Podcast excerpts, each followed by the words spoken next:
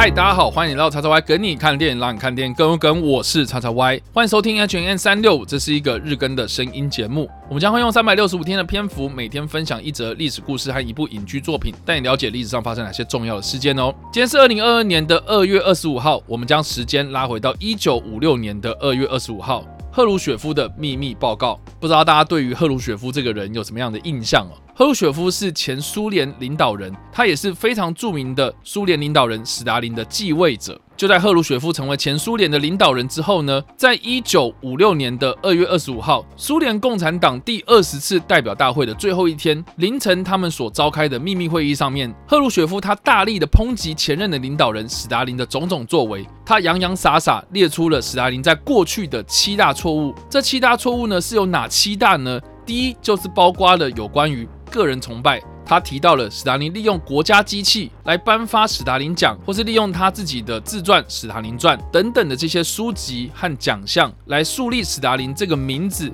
作为个人崇拜的象征。第二，则是他破坏法治。进行所谓的大清洗，在这个大清洗之中呢，他利用人民公敌的罪名，将一些对他的反对派人士进行清算，并且举出了相当多的历史佐证，来证明史达林一直在推动阶级斗争，利用秘密警察组织来消除异己。第三，则是在第二次世界大战期间的卫国战争，也就是德国入侵苏联这段期间。赫鲁雪夫认为史达林过于轻信苏联和希特勒所签订的德苏互不侵犯条约，以及忽略了许多有关于纳粹德国即将要进攻苏联的情报。再加上我们刚刚所提到的这个大清洗期间呢，他残害了许多优秀的红军将领，以至于苏联的红军在战争初期遭受惨败。而第四大错误就是有关于在民族问题上，史达林强行的将许多高加索地区的民族迁徙到远方，同时还消灭了这些民族的自治共和国，导致了苏联社会的不稳定。而第五项的错误呢，就是有关于在南斯拉夫的外交关系上的错误，它导致了南斯拉夫和苏联这两个国家在第二次世界大战结束之后呢，发生了研究的纠纷，并且关系完全破裂。赫鲁雪夫他严厉指责了斯大林在这方面是一个可耻的角色。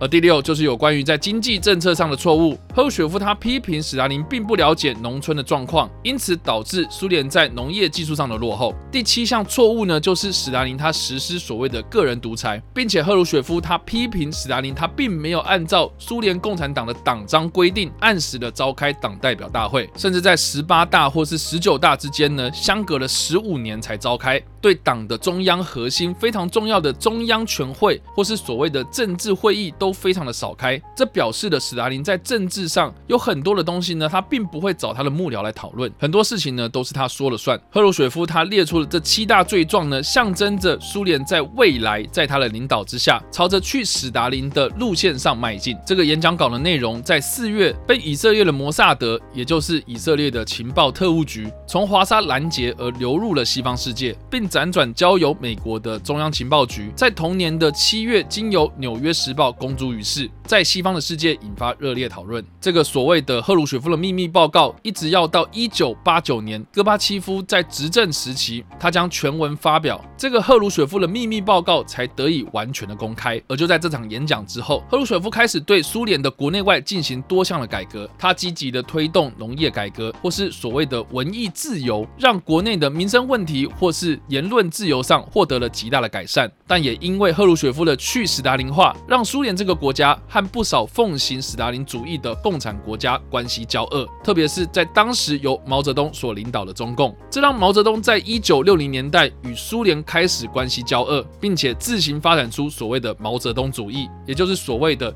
具有中国特色的共产主义。更有趣的是呢，赫鲁雪夫在一九六四年的十月十四号，也就是他上台执政后的十年，在黑海度假的期间被政变而被迫退休。后来上台的布里兹涅夫，他发表了不少对于斯大林的肯定言论，推动所谓的静悄悄的斯大林化。直到一九八零年代的戈巴契夫提出民主化运动，这场有关于斯大林的意识形态争论才悄悄的止息。而这个故事我们说到这里，大家有没有思考过一个问题，就是有关于苏联的最高领导人到底是什么样的一个头衔哦？就像我们中华民国有总统，美国也有总统，日本有首相，那到底苏联的最高领导人是什么样的一个头衔呢？是所谓的主席，还是领导人，还是第一书记，还是元首呢？这些名称当然都没有问题哦。当然了，如果要详细的去解构苏联的政府机关或是政府组织哦，这恐怕呢要用一个博士论文才写得完哦。但是我们就粗浅的认识苏联这个国家，它的政府组织呢，其实就是以党为主哦。也就是说呢，共产党他们一开始是想要打破过去像是国王或是俄罗斯过去的沙皇等等的这样子的一个寡头政治，希望是用党。或是用人的这个集团来治理这个国家，因此苏联共产党这个政党呢，是苏联这个国家的唯一政党，而作为苏联的领导人，当然也就是苏联共产党的领导人，也就是苏联共产党的主席。那当然呢，苏联的领导人理当呢就是由苏联共产党的主席所担任。而更有趣的是呢，这个所谓的主席呢，其实是一个主席团，而这个主席团里面呢，又有一个所谓的主席，而这个主席的全名呢，就是苏联最高苏维埃主席团的主席啊，哦，这样听起来其实是有点绕舌啊。意思就是说呢，他们希望就是层层过滤啊，就是说全部的人民呢，他们所代表的就是苏联共产党。那共产党里面这个组织的最高决策单位呢，就是所谓的主席团。那这个主席团里面呢，其实是很多人嘛，所以应该会有一个所谓的队长嘛，哈，那就是主席团的主席。所以这个名称呢，就很像是新阿姆斯特朗旋风喷射阿姆斯特朗炮这样子的老舍啊。不过 anyway，总之啊，苏联这个领导人或是所谓的主席团的主席呢，到底是要由谁来担任？这个绝对不是用投票来选出来的，而是呢用美其名是讨论，实际上呢是由斗争来斗出来的。其实这个组织呢，在利益上是十分的良好，他们希望呢，这个国家不是由一个人所领导嘛。所以才会利用这样子一个组织或是团体来讨论出来这个国家该下什么样的政策。但是大家应该都有一个经验，就是说一群人聚在一起讨论事情呢，绝对不会有一个什么好结果啊。通常都会有一个比较强势的人哦来担任领导人。所以苏联他们的内部呢，在经由多年的改革跟变动之后呢，在一九八九年的五月二十五号产生了第一位所谓的苏联总统，也就是戈巴契夫所担任的苏联总统。